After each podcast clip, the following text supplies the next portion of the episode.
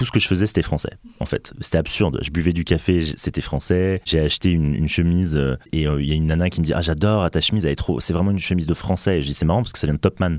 Donc vraiment la marque anglaise par excellence. Le bazar. Le bazar.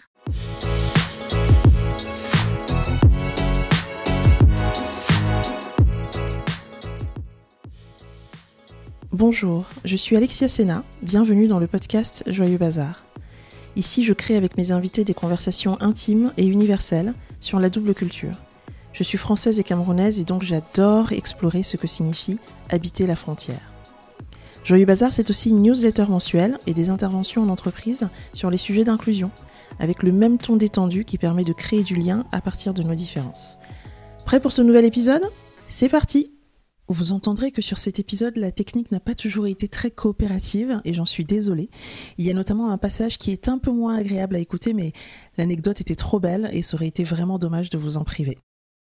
William s'appelle William Shilton. Il est né en France de deux parents britanniques qui sont venus pour le travail et qui ne sont jamais repartis parce que tombés amoureux de notre beau pays. Et après 15 ans dans un lycée international, William part étudier en Angleterre et puis se rend compte que finalement il est peut-être pas si britannique que ça et pas que français non plus. Enfin bref, peut-être que William, tu as créé autre chose encore, un troisième univers, comme tu me disais la dernière fois. Bonjour, bienvenue. Bonjour, merci de m'accueillir. Alors je disais que tes parents sont venus en France et qu'ils sont jamais repartis. Est-ce que tu sais ce qui leur a tant plu? Non, mais c'est une excellente question parce que je ne sais pas. en vrai, je comprends, mais mes parents, ils sont un peu nostalgiques du Paris qui n'existe plus. Mmh. C'est-à-dire, euh, quand tu les entends parler aujourd'hui, ils te diront que, que Paris, c'était incroyable et que maintenant, ça n'a rien à voir. Je pense que mes parents avaient envie de quitter un peu l'Angleterre euh, pour des raisons personnelles, parce que je mmh. pense qu'ils avaient... Euh, enfin, c'est marrant, c'est un peu poétique aussi, parce qu'il y a un côté où ils sont venus justement après que le Royaume-Uni ait intégré le marché commun.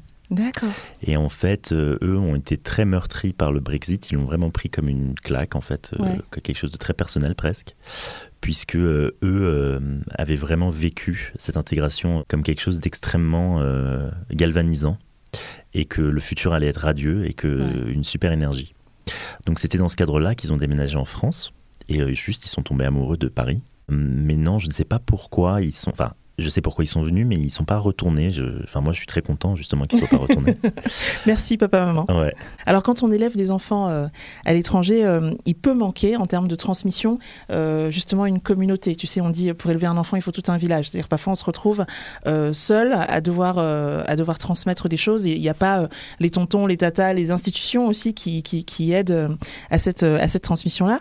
Et tes parents, bien que donc très heureux d'être là et très à l'aise en France, ils ont fait le choix de t'inscrire dans une école internationale, et en l'occurrence avec une section, euh, une section britannique. Est-ce que tu peux nous expliquer en quoi ça consiste cette, euh, cette scolarité dans un, dans un établissement scolaire euh, international? C'est un vrai cadeau, moi je le dis toujours, que mes parents m'ont offert. Donc moi je suis allé à la section internationale de Sèvres, qui est dans le 92. J'ai eu de la chance de faire jusque, de la maternelle jusqu'au lycée. Et donc, en gros, l'idée, c'est que vous suivez le cursus français, mais qu'il y a une partie du cursus qui est dédiée au programme britannique. Et donc, quand on est en maternelle, c'est les mercredis donc euh, quand les, les élèves n'ont pas école. Et après au collège, on commence à faire le programme un peu, euh, un peu euh, britannique. Moi j'avais des cours d'anglais et après j'avais des cours d'histoire géo. D'accord. Voilà, donc c'est deux matières en fait sur lesquelles on se greffe. Et après, on arrive au bac et on a une option internationale. Et est-ce que tu avais à l'époque le sentiment que c'était un truc Est-ce que tu avais conscience du fait que c'était spécial et que c'était que c'était quand même une scolarité très différente de celle des autres ou? On, ne vient pas forcément tous des, des mêmes endroits et il y a beaucoup d'anglais qui sont des américains, il y a des anglais qui viennent d'Angleterre, il y a des australiens, mais c'est donc anglo-saxon, on va dire. Mais il y a aussi un côté, et il faut être honnête, c'est qu'il y a aussi un côté un peu bulle dans le sens où c'est vraiment un endroit privilégié. Je crois qu'on a eu beaucoup de chance. Et moi, je l'ai beaucoup euh, compris plus tard. Mm. Je pensais que c'était normal en fait. Donc là, on a parlé d'école et à la maison, vous parliez quelle langue? Alors moi, je parle toujours anglais avec mes parents et français. Ça dépend c'est vraiment et mon frère on parle les deux donc euh, ça vraiment ça dépend je parle plus anglais naturellement avec mes parents ça c'est sûr et je parle français avec mon frère plus naturellement je pense mais on parle les, deux avec euh, les trois est-ce qu'il y a des sujets particuliers? Comme par hasard quand on parle je dis n'importe quoi de politique et eh ben on va plutôt parler en français euh, ou c'est beaucoup plus fluide et surprenant que ça? Je pense que quand, je suis, quand on s'engueule, on c'est en anglais. Non, je, je, pense pas qu'il y ait des sujets de prédilection. Hmm. Parfois, c'est marrant parce que j'ai quand même plus. Je parle plus naturellement anglais avec mes deux parents, avec mon père et ma mère. Mais parfois, on va parler en français et je trouve ça presque euh, hyper beau comme moment. Je sais pas mm. pourquoi. mais il y a un côté euh, très, très hors temps quand je parle Ouais. français avec eux, parce Mm. que c'est pas leur première langue, Bah mais oui. ils l'ont appris, ils la parlent très bien. C'est intéressant. Tu vois, je posais la question parce que moi, quand je commence à, à- à partir sur des expressions camerounaises et tout, c'est que je suis en train de raconter des conneries. Mes enfants, ils savent, euh, voilà, ils commencent à, à rigoler parce qu'ils savent que, que c'est du second degré. Alors, tu es dans cet établissement international dont on a parlé, euh, où tu apprends euh, en français euh, et une partie du cursus en anglais. Tu as ton bac et tu pars continuer tes études en Angleterre. Tu atterris à Leeds. Exactement. Tu m'as parlé d'un clash de culture, carrément. C'est fort quand même. Finalement, je me suis retrouvé qu'avec des Anglais, mais des vrais Anglais, euh, qui On va de... revenir sur ce terme. Voilà, ouais. Mais dans le sens où moi, comme j'avais grandi dans une école internationale et j'étais entouré d'anglais parce que tous les, les- voilà, on fait partie d'une communauté ici. euh, Mm. Moi, je pensais que finalement, j'avais les mêmes repères et les Mhm. mêmes références. Et en fait, pas du tout.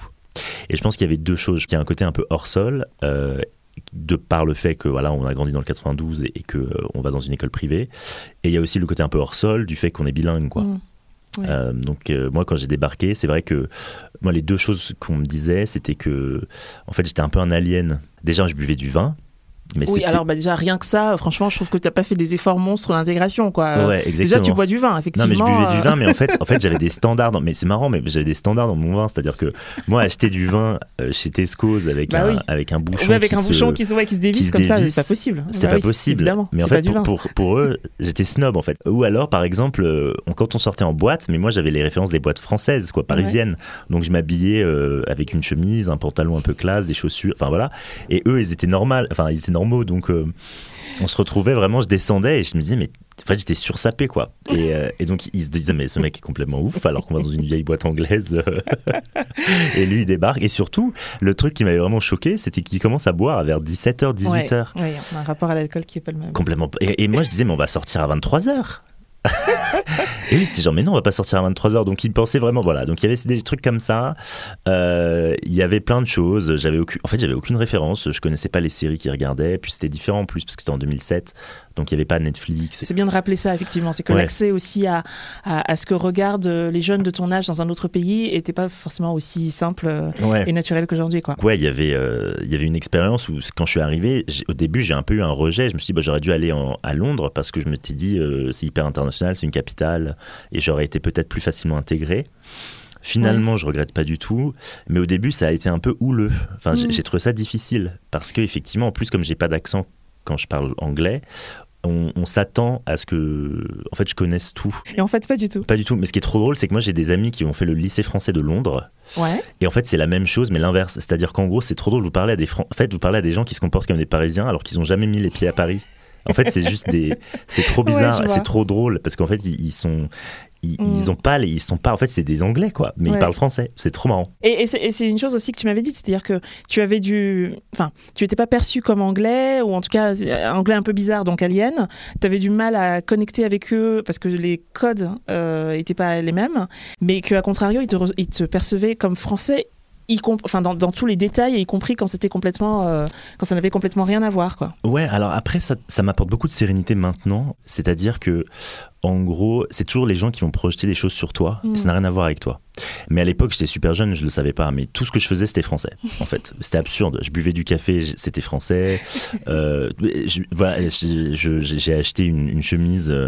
Euh, et euh, il y a une nana qui me dit ah j'adore ta chemise elle est trop c'est vraiment une chemise de français et je dis c'est marrant parce que ça vient de Topman donc vraiment la marque anglaise par excellence et vraiment en fait quand elle m'a dit ça je me suis dit en fait ça, ça sert à rien enfin Ouais, tu- tout ce que tu fais en fait tu seras français So French. je fume une cigarette, so French, euh, tu vois, c'est absurde. Et donc, et- mais, ça, mais bizarrement, ça m'avait apporté beaucoup de souffrance à l'époque, je sais pas pourquoi. Donc, quelque part, ça m'apaise beaucoup et ça m'a beaucoup apaisé dans la vie après, parce que je me suis dit, finalement, quand on me dit des trucs, c'est pas forcément. euh, C'est pas toi, quoi. ouais, c'est la, la perception de cette personne à l'instant T.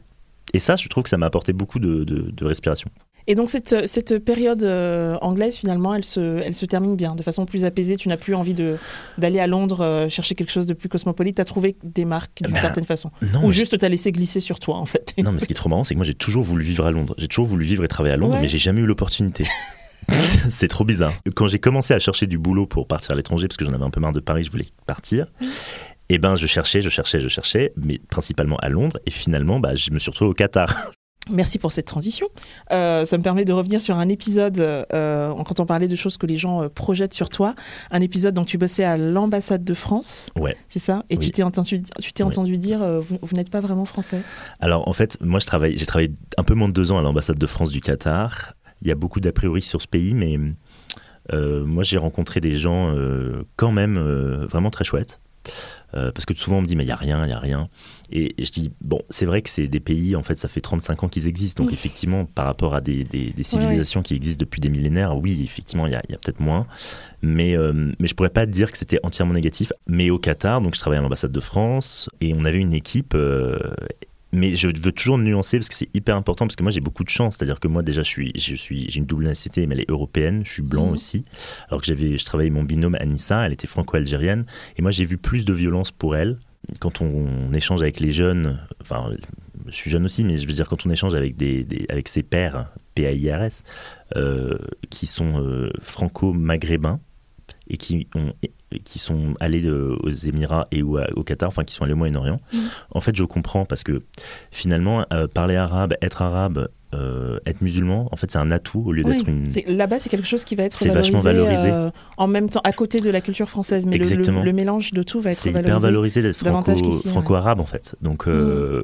pour elle c'était une expérience je pense complètement à l'inverse de la mienne, puisqu'elle mm. elle était valorisée à l'extérieur, beaucoup elle n'était pas dévalorisée à l'intérieur, mais j'ai vu plus de, remarques bizarres de la communauté française. Euh, des trucs vraiment euh, space, quoi. Euh, et, et, c'était fou parce que je lui ai même dit, comme c'était mon binôme, on était tout le temps ensemble.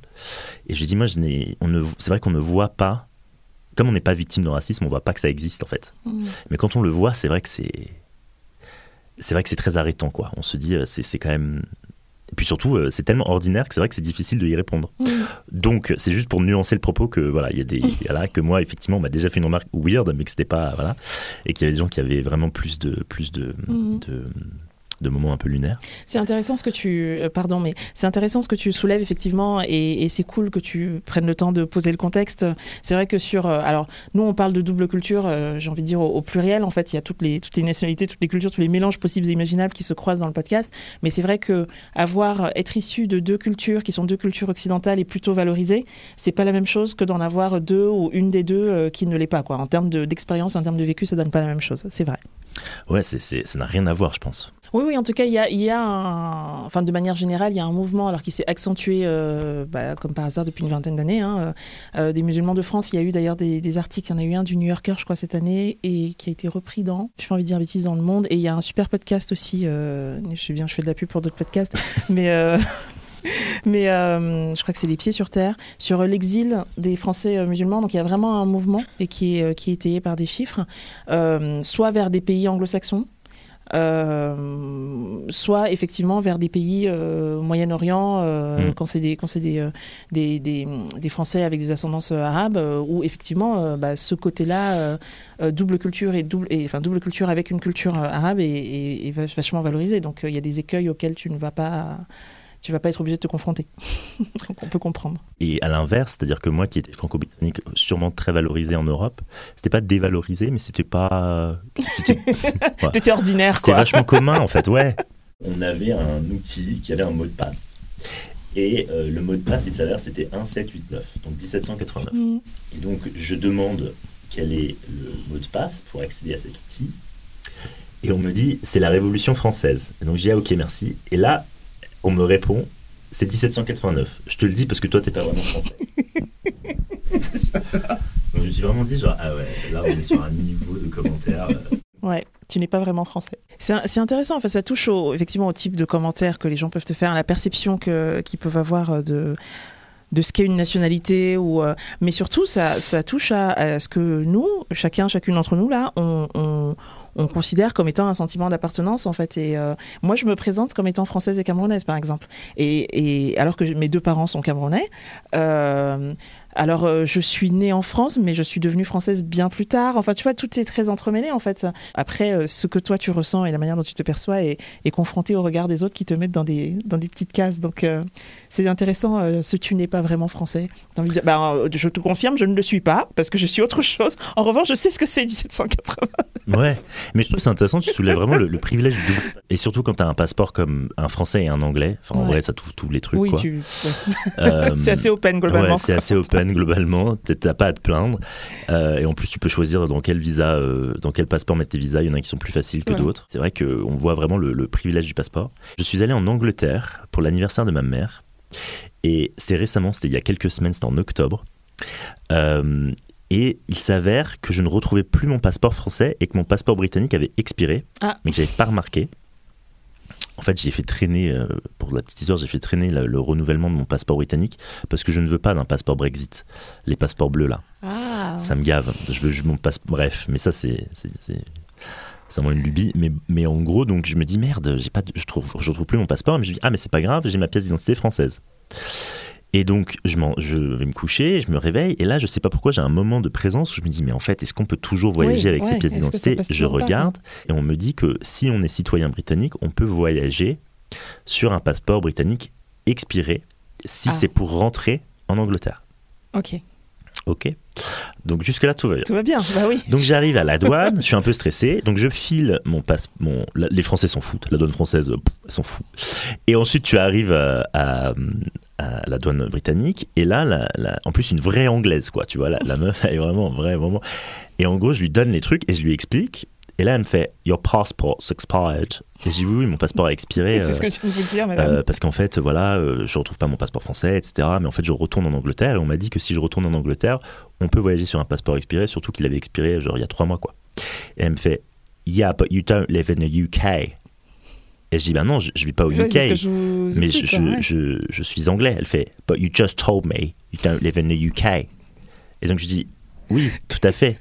Et donc je lui dis non mais écoutez euh, et donc et, et, en fait je me suis dit ah ouais donc en fait je suis anglais mais comme je ne vis pas au UK elle mhm. elle va pas me donner les mêmes droits que les que les UK qui vivent au UK, enfin les mêmes droits les mêmes le même passage quoi. Je me suis dit mais c'est quand même c'est quand même fou. Et quand je suis allé aux États-Unis là pareil ils bug. Ils me demandent ils sont vraiment ils me disent mais vous avez deux passeports? Et je dis ouais j'ai deux passeports.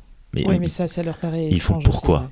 Elle est géniale cette question. je dis mais pourquoi pas surtout? J'en veux plusieurs dingue cette question, quoi. Alors, on a parlé, euh, on a parlé de ce euh, euh, vous n'êtes pas, tu n'es pas vraiment français. On a parlé de frontières, de papier, de Brexit, de plein de choses. Alors, même si notre conversation n'a pas de tournure politique, en tout cas, c'était pas, pas l'objectif à la base. Mais il se trouve que le thème du podcast pour cette saison-là, c'est l'avenir. Et donc, j'aimerais quand même t'entendre sur, parce que quand, quand, on a échangé ensemble, tu me disais, c'est un peu ce que tu disais tout à l'heure. Au bout d'un moment, tu as compris qu'il y a plein de choses qu'on te dit, qui sont surtout des projections de l'autre, en fait, et donc tu, tu, tu, tu laisses glisser ça sur toi, et ça te permet de mieux le vivre. Euh, mais on est quand même dans un contexte où il y a des crispations croissantes sur ces sujets-là. Et j'aimerais bien savoir quelle est ta, quelle est ta vision de l'avenir Je sais que ça fait très euh, grandiloquent comme ça comme question, mais, euh, mais ouais, comment tu vois notre monde hyper complexe avec des gens qui traversent des frontières, mais en fait qui, qui appartiennent à la fois à ce côté-ci, à l'autre côté de la frontière, enfin bref, comment tu vois ça évoluer? Je pense, mais j'ai toujours pensé qu'en fait, on fait passer des difficultés qu'on est tous en train de vivre euh, c'est plus facile de parler de l'immigration et des frontières que de parler en fait par exemple des soucis économiques des uns et des autres. Et quand moi j'entends parler de voilà, euh, je sais pas les jeunes de banlieue en fait à chaque fois je me dis mais en fait ces jeunes de banlieue ils veulent juste bosser quoi. Tu vois, et je me dis, euh, en fait, on serait, plus productif de créer en fait des, hubs économiques dans ces banlieues que de dire en fait il y a trop d'immigrés en France je trouve que hum, mais c'est vraiment un point de vue perso parce que mais peut-être qu'il y a un point de vue un peu justement un peu anglo-saxon de, d'élévation et de, de, réalisation de soi par le travail qui est peut-être mmh. pas forcément le meilleur truc aussi mais il y a un côté je pense que si les gens peuvent en fait avoir des opportunités et se concrétiser et en fait leur donner des perspectives tu auras moins justement je pense ces, ces, problèmes et, et, le souci que j'ai c'est que je trouve qu'on entend beaucoup de discours sur les immigrés déjà c'est qui les immigrés? Mmh. Et ensuite, euh, d'où sortent les chiffres? Enfin, à chaque fois, je leur dis, mais d'où est-ce que vous venez avec vos, stats, quoi? Mais bon. Nous, par exemple, on veut lancer au sein de là où je travaille, on veut lancer des initiatives justement en faveur d'un meilleur accueil des migrants et, et, justement de faire de l'entrepreneuriat pour les personnes réfugiées. Enfin, ça serait vraiment quelque chose que j'aimerais faire, mais c'est vraiment que des projets, mais Inch'Allah, ça marche. donc, quelque part, je vois ça, et de l'autre côté, je vois aussi un peu les, les, les, les discours un peu nauséabonds qui peuvent, qui peuvent abonder. Moi, franchement, j'y reviens, je suis monomaniaque, mais le Brexit, je trouve que, mmh. en fait, euh, pour moi, c'est une connerie. Vraiment, en fait. Euh, mais, et je, pense que ça a été piloté par la peur de l'autre, sincèrement. Euh, et maintenant, on est dans une situation ubuesque au, Royaume-Uni, quoi ubuesque depuis enfin je veux dire je sais pas ils ont eu je sais pas combien de chanceliers depuis le ah Brexit ils, enchaînent les, les premiers ministres et, ouais, et donc et personne se dit c'est un problème enfin, personne réalise avec le hubris des uns et des autres personne se dit bah, c'est un problème. Enfin peut-être qu'il y a peut-être que symptomatiquement structurellement il y a un souci quoi. un truc ouais ça dit quelque chose. On, arrive à la fin, il y a une question euh, qui est la question rituelle du podcast, c'est toujours la même. Euh, maintenant qu'on a, euh, on a, on a, on est passé de la section britannique à Sèvres jusqu'à Leeds, puis du Qatar, on est revenu en France et tout ça, j'ai envie de te demander, au cours de, toutes ces années et de tous ces, de tous ces voyages aussi, qui es-tu devenu, William? Qui je suis devenu? Quelle grande question. C'est une séance de psy. Alors, qui je suis devenu? Moi, j'ai l'impression d'être. Moi, alors déjà, j'ai pas l'impression d'être devenu. J'ai l'impression d'être en devenir. Hmm. Moi, j'aime bien. Mais moi, j'aime bien les work in progress. Je trouve ça chouette. En fait, je trouve ça beau. Quelque part, il y a un côté assez cool de, hmm. dans la croissance. Qu'est-ce que vous êtes devenu? Ça entend une finalité, je trouve. Alors que non, je pense que je, suis en devenir. Et, euh, et, et, je trouve que c'est très. Je trouve qu'il y a de la beauté dans les choses qui sont pas amorphes voilà. Très bien. Et ben, sur cette ode au, mouvement, euh, nous terminons. Merci. Bah, merci à vous, c'était super. merci beaucoup. C'était Joyeux Bazar, le podcast de la double culture. J'espère que cet échange vous a plu et qu'il a semé en vous de petites graines de réflexion et d'émotions à partager. Une manière de soutenir ce travail et de permettre à d'autres de le découvrir est de nous laisser des étoiles et un commentaire sur votre plateforme d'écoute de partager cet épisode autour de vous, de vous abonner au podcast et à la newsletter. Pour en savoir plus, notamment sur nos activités en entreprise, vous pouvez aussi visiter le site web joyeuxbazarpodcast.com. Merci d'avoir tendu l'oreille et retrouvons-nous ici tout bientôt pour une autre jolie conversation.